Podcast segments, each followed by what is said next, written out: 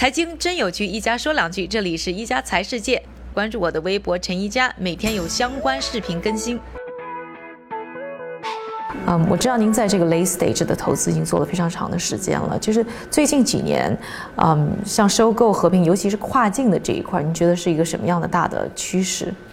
那中国的企业和投资机构，我觉得在这些年来，在跨境并购肯定是成熟了很多，跟风也少了，而且看的标的呢，也不再像以前注重这种 trophy asset，而是主要会去看说这个呃资产是不是 attractive 有吸引力，然后价格是不是合理。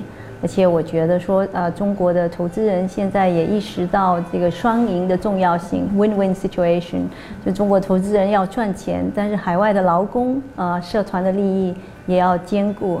啊，另一个我觉得就是中国现在企业和投资机构也很注重培养自己的团队，不是纯粹的只是依赖呃海外的投行。像我们在 IDG，我们就有自己非常完善的团队，包括尽调团队在啊法律尽调啊，嗯商业尽调跟经呃跟财务尽调方面都可以啊自己呃做得很好。你觉得中国企业可以怎么样增加自己在国际？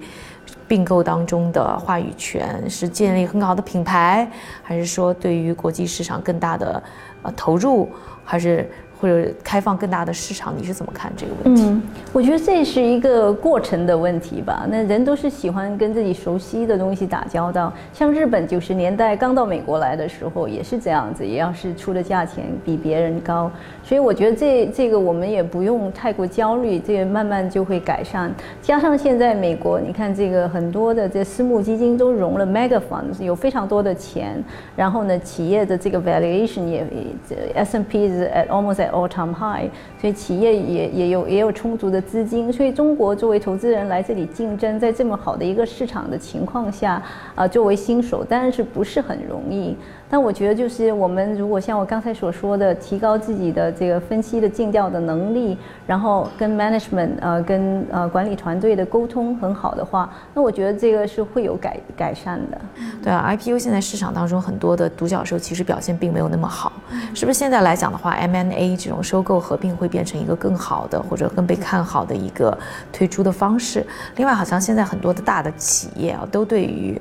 嗯，去收购一些创投企业非常有兴趣，是不是在这一块的话，我们会看到更活跃的一些案子呢？嗯，对，我觉得这个呃就不能一概而论了。当然，这种逻辑也有这种思想也有它的逻辑，因为在这钱荒这种情况下呢。估值会会下降，那对于收购的人来呢，当然是更有吸引力。那你如果看美国，我们呃看美国的市场，就并购其实非常非常发达的一个地方。并购有的时候可以成就一个企业，也可以毁掉一个企业。你如果看迪士尼，它收购 Pixar，收购 Marvel，那就一个很成成功的案例。现在迪士尼在美国的电影的票房已经占到百分之五十，但是反面的教材也非常的多。你如果看 Chrysler，啊，这个 Daimler 收购 Chrysler。Europacker 收购 Autonomy，呃，包括最近的这 Bayer 收购 Monsanto，都是亏得血本无归。所以主要是要看收购的这个标的是不是呃是一个好的资产，自己是不是有协同效应，跟有能力去整合这个资产，我觉得是最重要的。那你觉得现在最大的机会在哪几个行业？嗯，我们在 IDG 我们觉得就是嗯 Artificial Intelligence 啊。intelligence manufacturing, autonomous driving, uh, 5G, position medicine, uh, medicine and fintech，这个六个 sectors，我们觉得有呃中国可以 leapfrog 啊 leapfrog in growth。感谢各位的收听，我们明天再见。